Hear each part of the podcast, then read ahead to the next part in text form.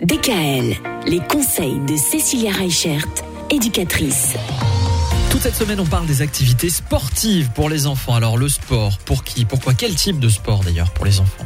Alors je pense que ce qui va être important du coup avec les enfants, c'est de déjà les écouter par rapport à leurs envies et ne pas les obliger à faire quelque chose qu'ils n'aimeraient pas.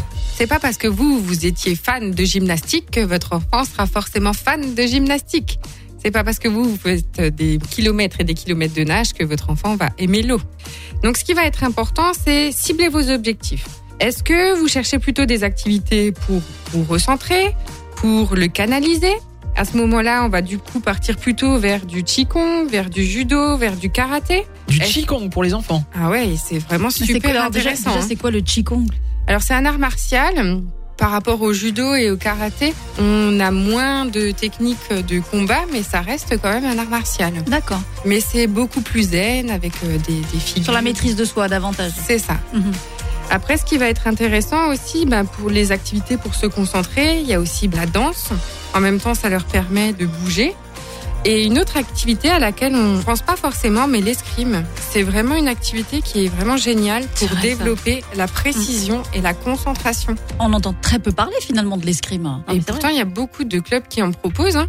Et c'est vraiment une activité qui va permettre aux enfants de se canaliser et Mhm. d'être beaucoup plus précis. Pour nos enfants, en fait, euh, on va aussi pouvoir avoir des sports qui vont favoriser la souplesse, mais aussi la concentration, comme le yoga. Et il y en a de plus en plus, en fait, des clubs de yoga pour enfants. Il faut savoir que le yoga, ça a ce côté euh, travail de la souplesse, mais ça a aussi tout ce travail sur euh, l'estime, la confiance en soi, la maîtrise de son corps. Et pour les tout petits, c'est des choses qui sont très intéressantes parce qu'ils ont un temps où ils peuvent bouger, mais en même temps apprendre à canaliser leur énergie. Et à conscientiser aussi beaucoup son corps finalement.